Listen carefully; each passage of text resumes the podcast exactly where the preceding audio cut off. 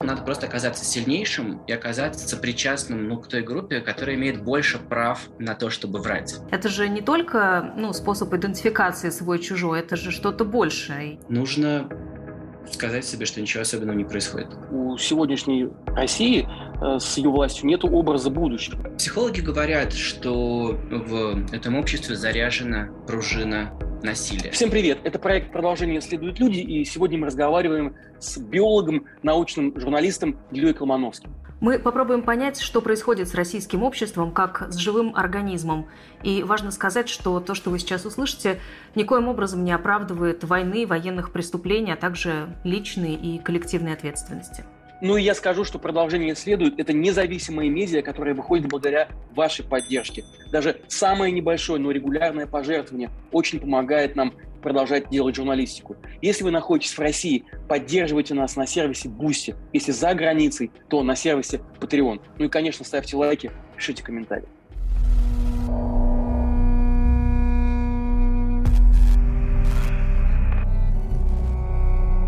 А, Илья, как вы думаете, с поведением а, каких животных, с поведением и образом жизни можно сравнить э, современное российское общество? Ну, мы с вами э, не грибы, не вирусы, не растения, мы все относимся к царству животных, но человек – это очень необычное животное, у него очень необычная социальная структура, и он очень сильно отличается от ближайших к нему родственников, от шимпанзе, горилл и орангутанов человек – это э, необычная двуногая обезьяна, так что я сравнивал бы человека в первую очередь с самим собой. Илья, вот ну неспроста Наташа подняла как раз этот, э, этот момент, этот аспект сравнения с животным миром. Но все-таки мне хочется вот тоже углубиться немножко сюда.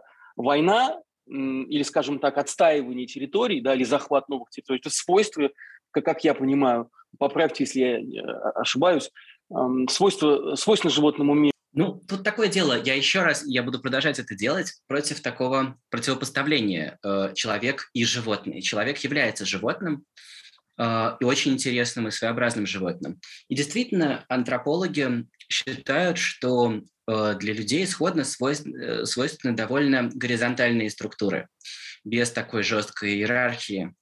И э, такие автократические общества – это беда последних тысячелетий, когда людей стало очень много, они стали зависеть от ограниченных ресурсов сельского хозяйства. Понимаете, одно дело, ты собираешь 200 видов животных и растений в свою диету, каждый сам как может.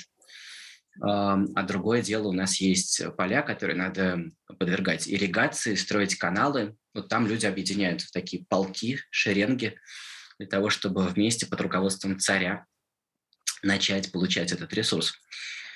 И э, это, возможно, против нашей природы и опасно для нашей природы, потому что э, такие конструкции порождают очень э, большой заряд и мощную пружину внутренней агрессии, агрессии против своих же. Тут давайте поговорим немножко про своих и чужих, а потом вернемся к захвату территорий. Э, антропологи, вот у меня было большое интервью в подкасте «Голый землекоп» в котором я говорю современным антропологам, которые нас знакомят с консенсусом последних десятилетий, что сейчас антропологи думают про происхождение человека, про его природу. А, антропологи считают, что человек э, отличается от близких к нему видов э, из этого же семейства, то есть человек разумный, homo sapiens, отличается от неандертальцев, от денисовцев, от витикантропов. Было много разных видов людей на Земле. Вот этот, который сейчас остался один, отличается двумя свойствами. Это самая дружелюбная обезьяна и самый дружелюбный гоминид. А, в том смысле, что люди умеют объединяться в очень большие группы, если они считают этих, этих и этих нашими, своими. А, неандертальцы, судя по всему, не умели так строить сотрудничество с двумя стами особей. Я сейчас сказал двумя стами, это важная цифра. Вспомните примерно, с каким количеством людей вы постоянно общаетесь на Фейсбуке. Это вот примерно ваше племя.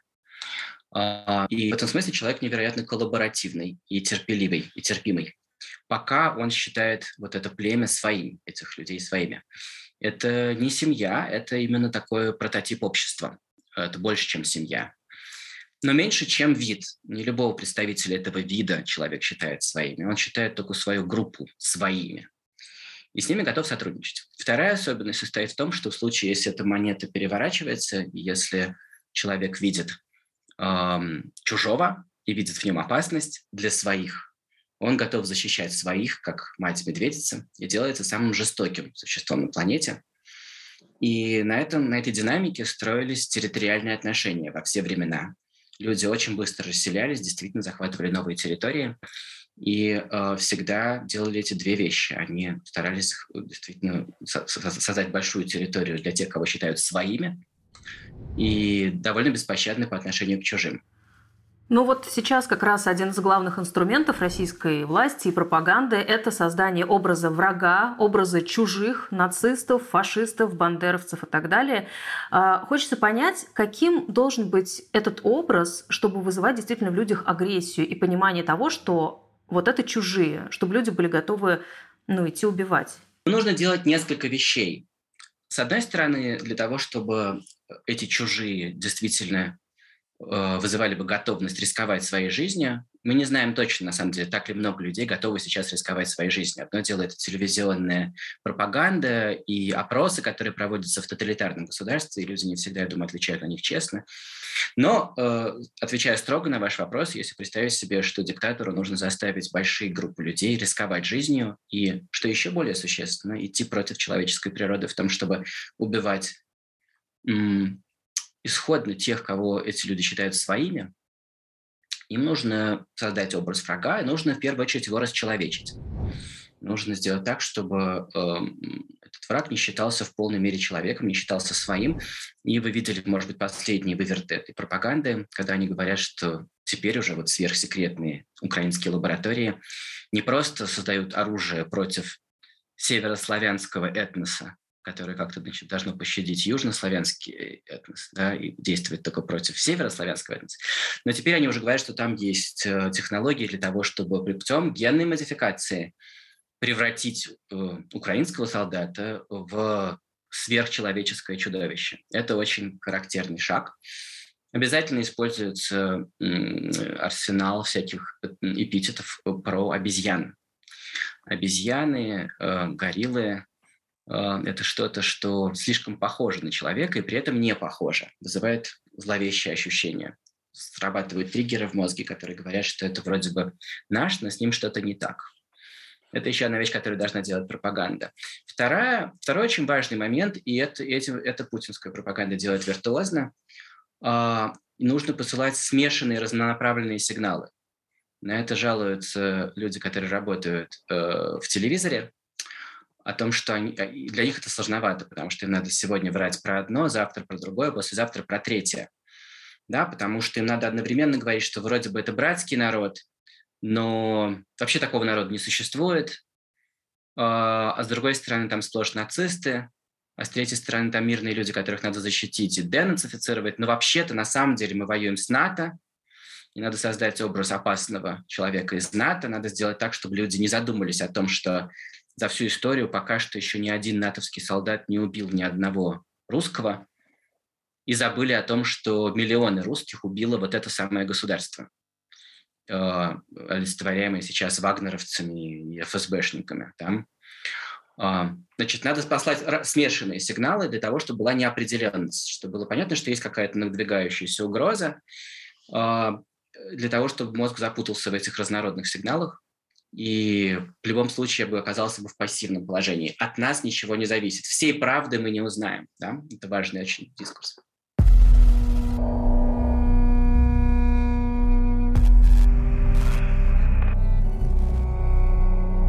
Продолжение следует. Это независимая медиа, и нам очень нужна ваша поддержка. То, что вы можете сделать уже прямо сейчас, это очень просто. Подпишитесь на YouTube-канал «Продолжение следует» и, пожалуйста, обязательно нажмите на колокольчик. Мы делаем интервью и разборы благодаря вашим донатам на сервисах Patreon и Boosty. Только представьте, вас, наших подписчиков, уже больше 220 тысяч. Если каждый переведет всего 100 рублей или 2 евро, это очень поможет нашему проекту. Давайте делать независимую журналистику вместе. Это всего несколько минут вашего времени. Все нужные ссылки вы найдете в описании под этим видео. Жмите колокольчик. И остаемся вместе.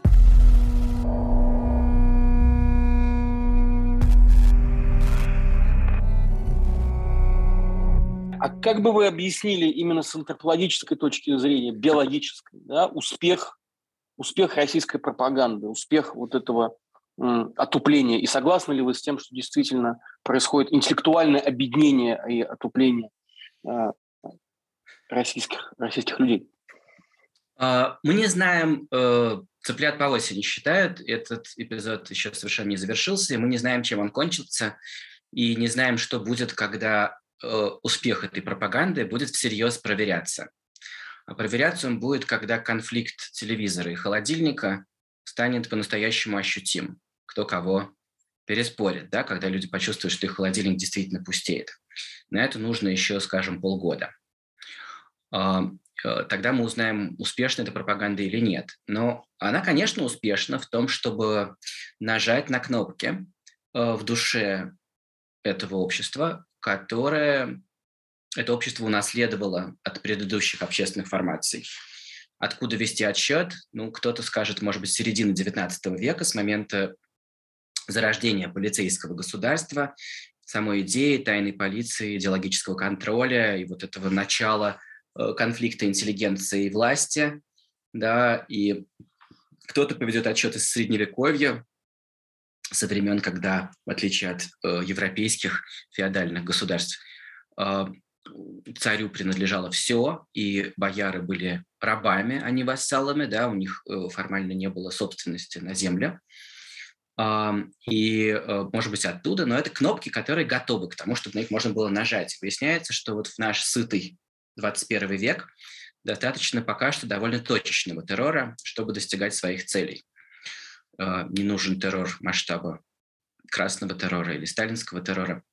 Пока что им хватает нажимать на эти кнопки, э, что они поняли, что им надо обязательно посылать сигналы разным племенам, продолжая нашу с вами метафорику.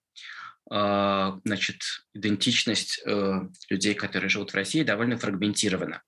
Мне про это рассказывали люди из Яндекса еще лет 15 назад, э, когда они вдруг увидели, что вот представьте, э, вот у вас есть какая-нибудь новость, и она обычно, если попадает в индийский какой-нибудь интернет, она порождает один текст, и его надо дальше уметь искать и индексировать. А когда она попадает в Рунет, они увидели еще 20 лет назад, что она превращается в 20 разных текстов. Каждый пузырь, каждый клан перевел ее по-своему. А, и тогда же увидели, что российская благосфера, русскоязычная благосфера состоит из совершенно замкнутых пузырей. Есть такие, это такая средневековая фрагментация, распад. Если вы заметили, когда возникали всякие письма протеста, их отдельно подписывали маркетологи, отдельно психологи, отдельно научные журналисты. Это вот наши племена, на которые распалось общество давно. И им важно посылать точечные сигналы террора отдельно каждому цеху. И они это понимают. Они, у них есть отдельные как бы, дела ученых, отдельные дела театральных деятелей. Я думаю, что им надо плотно взяться за военных, потому что они получат скоро сюрпризы, скорее всего, от э, регулярной армии. Э, они, собственно, это уже делают, но пока мы видим уровень рядовых, если вы следите вот за сообщениями солдат о том, как их пытают в яме, но интересно, да, вот есть генералы, э, племя генералов, они бенефициары, скорее всего, этой преступной группировки. Но есть же вот уровень полковников. Вот мне интересно, что там произойдет. Им надо либо взяться за полковников, либо, может быть, возникнет полковник, который хочет стать генералом. А вот такая фрагментация российского общества, она э, не на руку совершенно да, российской власти. То есть если бы общество было монолитным, единым, это было бы гораздо лучше. Либо да, либо нет, потому что по этой же причине э, это общество оказалось неспособно к организованному протесту. И есть э, ну, праведники и совесть этой, этого общества, да, те, кто пошли в тюрьму, там, Навальный, Яшенко, Рамурза, Тройзман. Но в целом э, при очень большой поддержке э, пока что не удается консолидировать этот протест. Так что это монета о двух сторонах. Э, но да, конечно, они не получают достаточно тотального контроля. Это правда. И, эм, но, и, значит, но, и, им проще, но им проще достигать своих целей при таком фрагментированном обществе.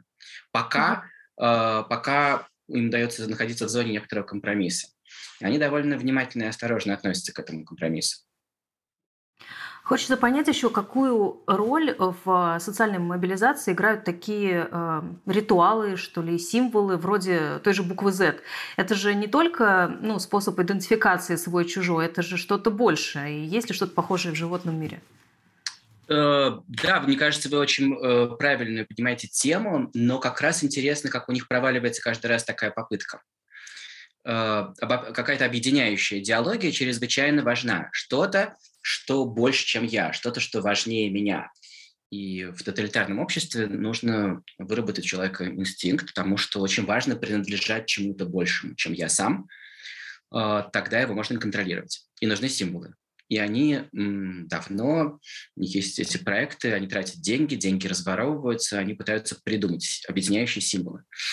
А, про а, путинский тоталитаризм интересно, что это действительно такой вот э, государственный проект, в общем, без идеологии. У них практически нет идеологии, да, в отличие от большевиков. У них была мощная развесистая идеология, в которую никто не верил, но которая работала для того, чтобы э, объединять Э, людей их контролировать. У них э, проблема вот в чем. Дело в том, что их основной прием а, риторический – это нигилизм и цинизм. Основная их идея бандитская – это что все врут, нет правды, все прогнило, но поэтому надо просто оказаться сильнейшим и оказаться причастным ну, к той группе, которая имеет больше прав на то, чтобы врать. Но на этой основе нельзя заварить э, внятный какой-то Z-символ, которому все присягнут. И, эм, судя по всему, это происходит. Там они вешают, ну, какие-нибудь подконтрольные бюджетники могут повесить э, буквы Z, но их часто срывают, обливают краской. И такого вот добровольного энтузиазма очень мало по поводу буквы Z. Um, и um, потому что у них есть конфликт между их цинизмом и необходимостью придумать идеологию. Да, вот как раз интересно вы сказали, и сразу я вспомнил многочисленных политологов, которые отмечают, что у сегодняшней России э, с ее властью нет образа будущего. То есть режим не э, предлагает никакой перспективы да, стратегической людям. И, может быть, с этим связана как раз-таки вот э, такая низкая поддержка вот этой, в том числе и э, э, каких-то Э, символических да, а, фетишей. Как вы считаете? Да, там интересная конструкция. Это правильное противопоставление. Вы говорите, у них нет образа будущего, точнее, они его все время меняют. Потому что надо врать одновременно про четыре разные вещи, и сегодня у них один, одна цель на будущее, завтра другая, послезавтра третья. Ну, в том числе, чтобы как бы, ну, не поймали на том, что ничего не выполняется ничего не получается. Но они заменили это чем-то гораздо более подходящим. И это часть слагаемого, как бы это важное слагаемое их успеха. А, они э, даже не сами это сделали, они это увидели в 90-е годы, что у этого общества есть зато очень важный символ в прошлом. А, и взгляд этого общества обращено в прошлое. А, эм, это вообще важное свойство и человека, и общества, которое охвачено синдромом выученной беспомощности – если поколениями, десятилетиями человека обучать тому, что будущее от него никак не зависит, а, он никак не может ничего изменить в своей судьбе, а, мы заложники каких-то больших внешних сил, а, не знаю, правительства, партии или мафии, или бизнесменов, или олигархов, или НАТО – значит, у нас нет этой опоры в будущем. Мы боимся сделать шаг в будущее, потому что оно не определено. Нет устремлений, нет целей.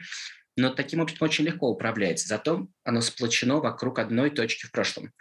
Это выяснили левадовцы, а, когда на рубеже 80-х и 90-х ему удалось провести самый массовый опрос в истории социологии, вообще где бы то ни было в мире, по-моему.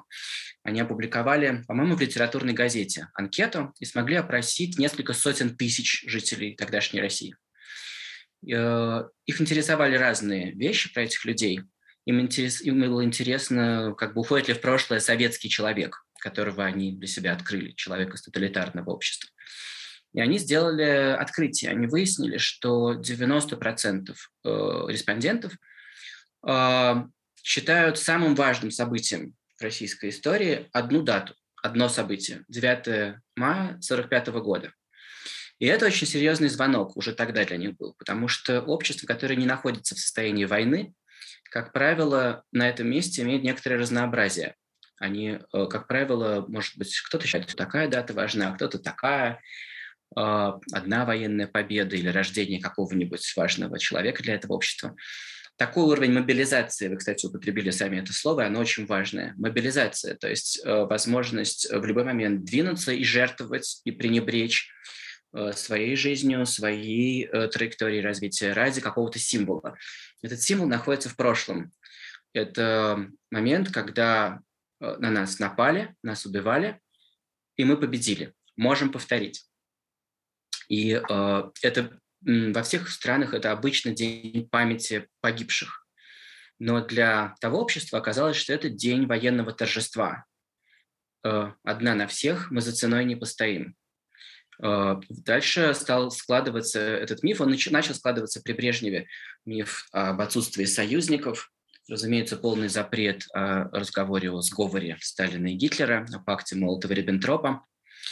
А, и оказалось, что когда э, путинская власть начала искать какой-то символ, первое, на что они очень удачно наткнулись, это этот символ. Если вы помните, георгиевская ленточка, которая поначалу э, для многих семей могла быть способом вспомнить своих павших и отдать им там, дать дань памяти и поддержки мира, сделать все, чтобы это больше не повторилось, очень быстро превратилась в агрессивный символ и такой, э, ну, фальшивый в значительной степени, официозный. Э, а дальше все было как было. Дальше мы знаем, как все развивалось.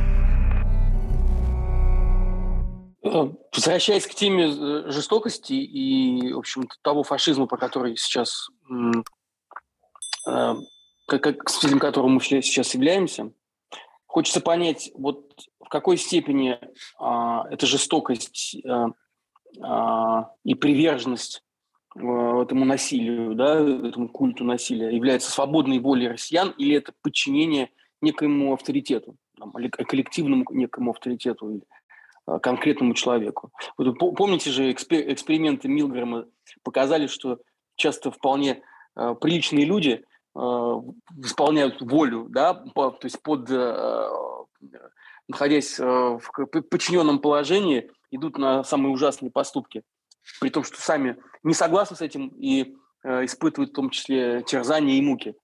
Как вы сами смотрите на вот в таком масштабе на поведение, на поведение многих россиян? А, психологи говорят, что в этом обществе заряжена пружина насилия. И это начинается с домашнего насилия, продолжается разными видами институционального насилия и в школе, и в армии, и в тюрьме, в разных других общественных институтах. А, часто мужского насилия и а, мужского шовинизма. И эта заряженная пружина действительно это очень опасная вещь. И дальше э, понятно, что государство уже долгое время делает ставку на культивирование этого насилия и на идею того, что прав сильнейший, и дегуманизацию общества. Так что почва здесь очень подготовлена, плодородная. Но дальше все равно э, как бы можно идти с этим объяснением и дальше смотреть на то, что происходит в Украине, что делает российская армия в Украине. А, и э, ну, дальше не хотелось бы уподобляться героям Шварца, которые говорят, это, это не я, это вот мои гены, у меня бабушка была людоедка. Да, это не я, мне сказал командир, и там так, был, такие нравы были в этом взводе, где я воевал. А, ничто не может снять идею личной индивидуальной ответственности, и это не перестает быть военным преступлением. А, если держать это в голове, то шокирует как бы непропорциональность э, того, что лежит на двух чашах весов. На одной чаше весов лежит, допустим, давление коллектива, э, сослу, ну, сослуживцев, значит, товарищей, офицеров в сторону совершения этих зверств. На другой висят эти зверства и ответственность за это преступление. Кажется, что Эм, совершенно не, непропорциональны эти две чаши, потому что мы не видим совсем того, что было, ну, например, во время Второй мировой войны. Э, я работал одно время в архиве Министерства обороны и как-то там в туалете даже переснял э, год из переписки комиссаров и военного командования из одной дивизии, которая терпит огромные потери, воюют э, раздетые, разутые, без оружия, на снегу. Все, в общем, вот как раз как сейчас было в эту компанию. Но там каждый день расстрелы перед строем, э, десятки человек. И э, все время работают особисты, и нужен мощнейший террор для того, чтобы держать их в повиновении. Мы даже близко ничего похожего не видим. Из этой армии можно просто уволиться по заявлению.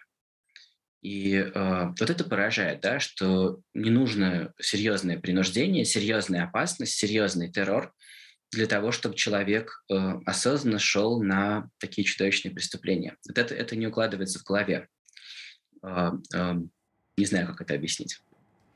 Осознанно, а, ну вот вопрос осознанности, да, э, есть он здесь или нет? Я, я не очень понимаю. Ну, человек знает, насколько... что, дел... человек, человек знает, что делает. Э, он прекрасно знает, что делает. А, мы видели эти цитаты в страшных рассказах очевидцев. Человек совершает какие-то зверства и кричит «Э, «Я больной, я сумасшедший». Ему нужно это объяснить как-то, да, он понимает, что, что он делает. А скажите, Илья, есть ли вообще механизмы, которые запускают обратные процессы? То есть вот э, сейчас мы видим расчеловечивание, насилие, жестокость, создание образа врага, чужих и так далее, но вот может быть, есть какие-то способы э, вернуться к какому-то дружелюбному формату, к договоренностям? Вот в природе как, как это происходит? Ну да, мы с вами говорили про то, что э, людям там было свойственно захватывать территории. Э, конечно, очень важно э, здесь же сказать, что э, люди умеют кооперировать и сотрудничать. И люди умеют находить почву и платформу для этой кооперации и сотрудничества за пределами тех, кого они считают своими, для того, чтобы начать считать своими каких-нибудь еще новых чужаков. Да, и э, для людей это чрезвычайно э, естественный режим. Э, и мы это видим, и в мире огромное количество племен, которые не знают границ. Не знаю, люди, которые служат современной цивилизации, которые верят в прогресс, верят в демократию, верят в сменяемость, верят в творчество, верят в то, что не должно быть права сильного, э, очень быстро опознают друг друга как своих э, и будут сотрудничать друг с другом. Это довольно естественная вещь. Проблема в том, что вот регресс, который мы с вами сегодня обсуждаем, такое страшное скатывание э, к зверствам, может произойти быстро, а выбираются из него общества обычно очень медленно. Я часто сейчас вот в эти месяцы задавал этот вопрос историкам. Знаем ли мы примеры обществ, которые вышли вот на этот рубеж, на который сейчас вышло российское общество?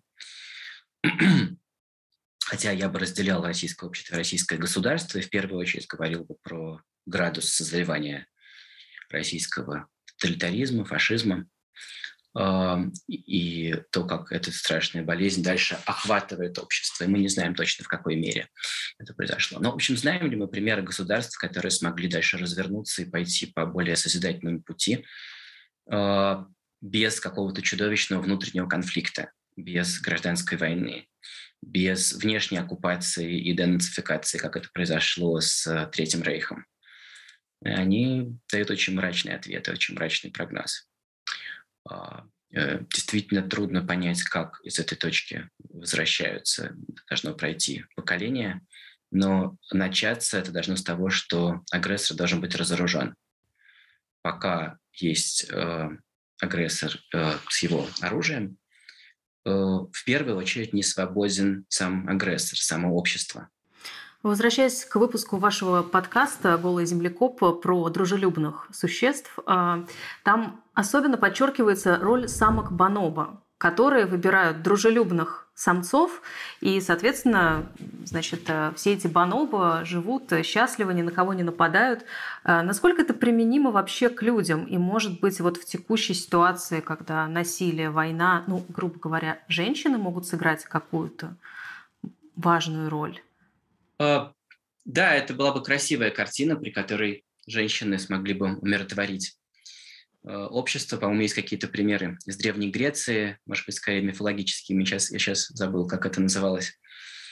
А, но, понимаете, э, пример с Бонобо это пример из эволюционной биологии. Речь идет про карликовых шимпанзе, которые живут в одной очень ограниченной территории в Африке. И биологи увидели следы в их генетике, которые указывают на то, что действительно э, когда-то миллионы лет назад самки этой необычной формы шимпанзе одомашнили своих самцов, что там шел половой отбор. Э, самки предпочитали более лояльных самцов, в отличие от обычных шимпанзе, у которых очень крупные агрессивные самцы, вдвое больше самок, у них большие клыки. У бонобо меньше разницы в размерах, который, это указывает на то, что, видимо, шел половой отбор в другую сторону, такое домашнивание. А, антропологи говорят, что человека в какой-то момент тоже одомашнивали, а, и что человека одомашнивали его группы. А, лояльность своим группам сделала человека менее агрессивным, более плоскомордым, тоже с другими зубами, разрушенным шерстным покровом, все признаки того, что шло одомашнивание. Человек лояльен своим группам в первую очередь. Поэтому я бы подумал о том, чтобы, э, какие, что какие-то группы могут оглянуться, посмотреть вокруг и сказать, что это с нами сейчас происходило. Мы сейчас видим, как э, люди, которые на себе особенно остро испытывают последствия войны, вдруг с изумлением как бы оглядываются именно в поисках групповой поддержки. Какой-нибудь солдат выходит э, к обществу и говорит, я вам сейчас расскажу, что там происходит. И он уверен, что он принадлежит вот этой большой группе, которая сейчас возьмет и остановит бандитов. Э, для него оказывается шоком, что нет этой поддержки.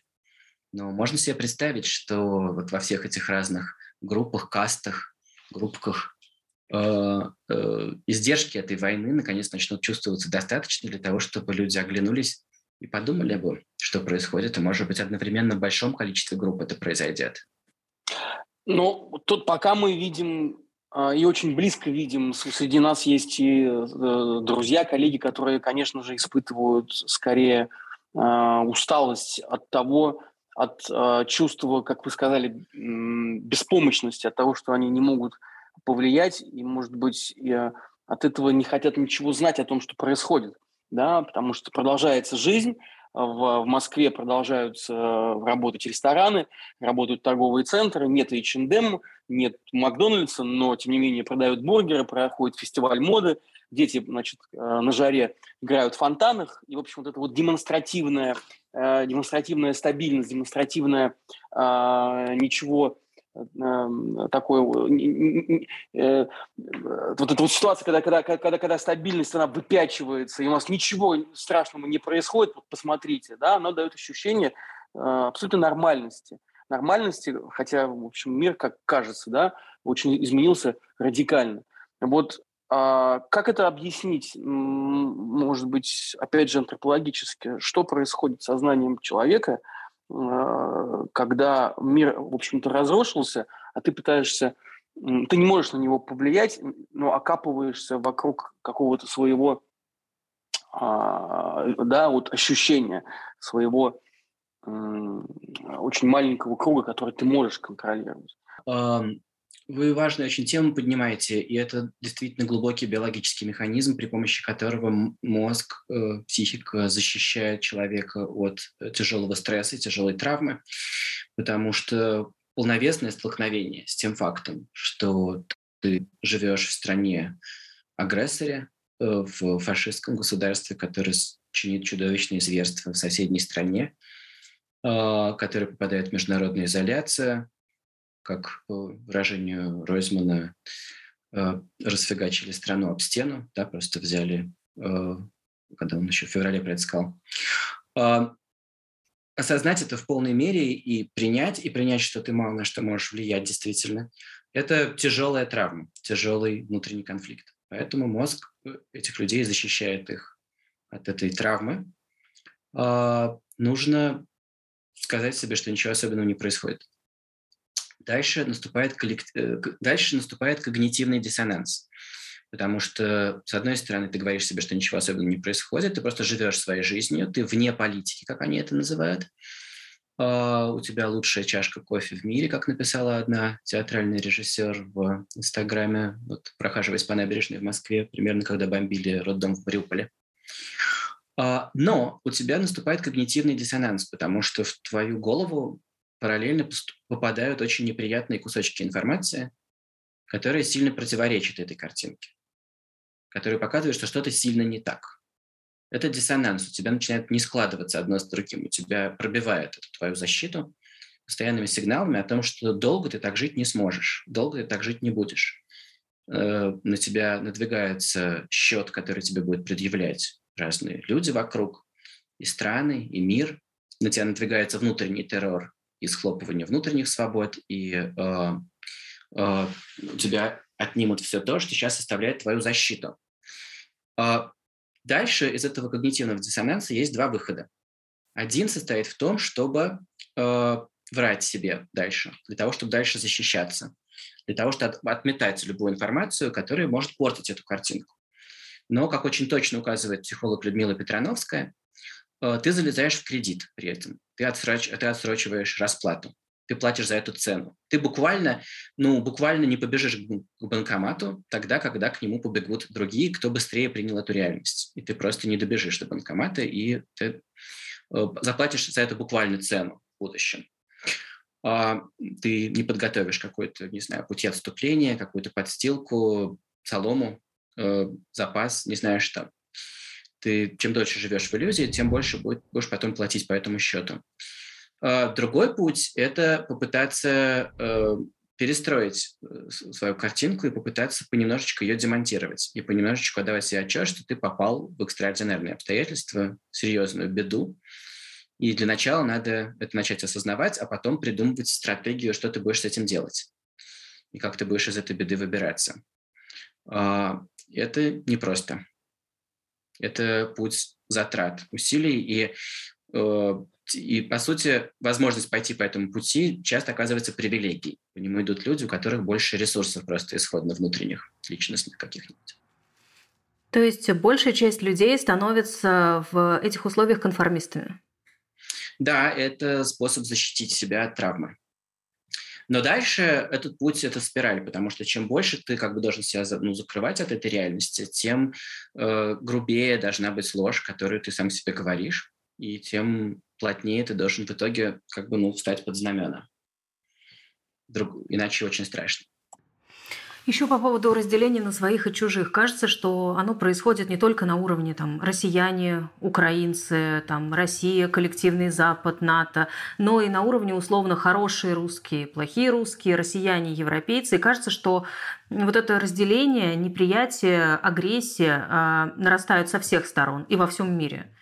Значит ли это, что ну, дальше только путь конфликтов, и это неизбежно, и этих конфликтов будет становиться больше?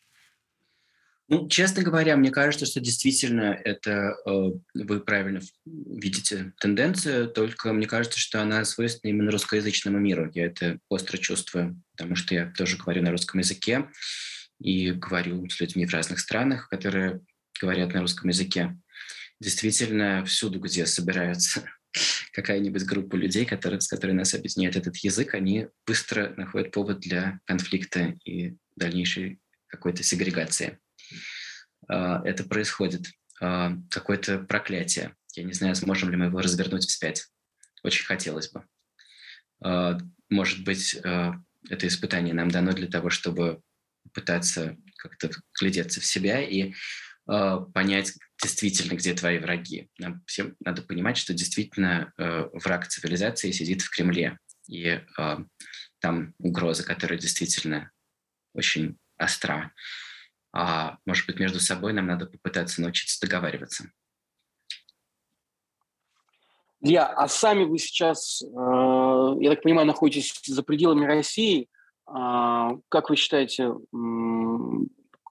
то есть какой для себя личный прогноз вы выстраиваете, какой, какой горизонт а, да, а, жизни? Э, я думаю, что в том, что сейчас происходит, горизонт равен трем месяцам или шести месяцев. Ну, э, а сможет ли такое большое количество людей, которые выехали, да, которые фактически находятся, э, ну, не в изоляции, но физически, да, они изолированы от своей страны. Понятно, что новые технологии дают какое-то ощущение, да, близости, причастности к процессу, но все равно ощущение на кончиках пальцев, наверное, нет. Сами вы ощущаете э, это, и как вообще вот в отрыве от организма могут существовать вот эти тысячи, там, если десятки тысяч людей, которые уехали, да, из своей страны, уехали а, из племени.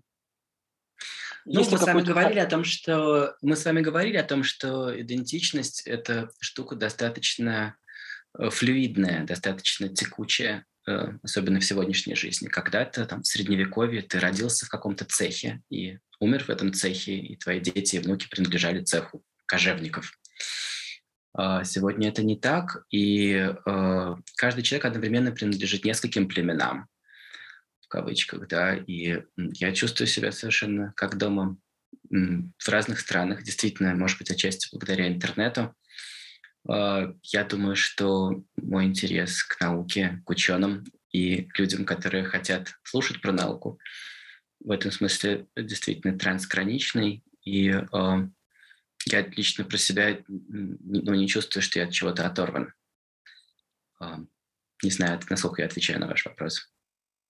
Ну, отвечаете, но э, тут такой момент, э, который связан с, опять же, с перспективой. Да? Одно дело там три месяца, три года, а другое дело, когда мы говорим о 30 годах, да, э, или о каком-то совершенно страшном процессе, когда страна будет закроется, изолируется. И что будут делать те, те десятки тысяч людей, которые, которые оказались за пределами, и что будет происходить внутри общество, которое закрылось, да, которое отрицает действительность, которое живет своей, э, своей картине мира.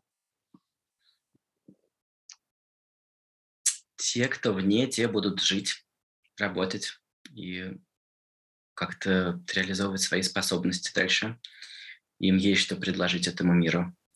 Это чудесное поколение людей, которых я вижу вокруг куда бы они ни приехали, они тут же начинают делать что-нибудь хорошее. А, я сейчас много езжу между этими странами исхода, и всюду вижу очень ну, людей, ну, как сказать, в горе и э, в первую очередь с чудовищным каким-то чувством вины по поводу того, что происходит в Украине, но вместе с тем людей очень конструктивных и созидательных и э, немедленно готовых предложить тому обществу, в которые они попали, что-нибудь хорошее. А, я также знаю, что очень много таких людей осталось внутри страны, и за них очень переживаю. Не знаю, что сказать про будущее. А в целом перспективы русскоязычного, русскоговорящего племени, они каковы? Не знаю. Как сказал один бейсбольный тренер, когда его спросили про надвигающийся сезон, очень трудно делать предсказания, особенно про будущее. Мои мысли в основном с теми, кто сидит в тюрьме, с теми, кого мы бросили, и с кем нас объединял протест, пока мы были в России. Протест, надежды. Эти люди несгибаемые, продолжают верить в светлое будущее, и все мои мысли о них. Спасибо большое, дорогой Илья. Спасибо, дорогие Будем... коллеги. Будем надеяться. Спасибо. Спасибо, хорошего дня.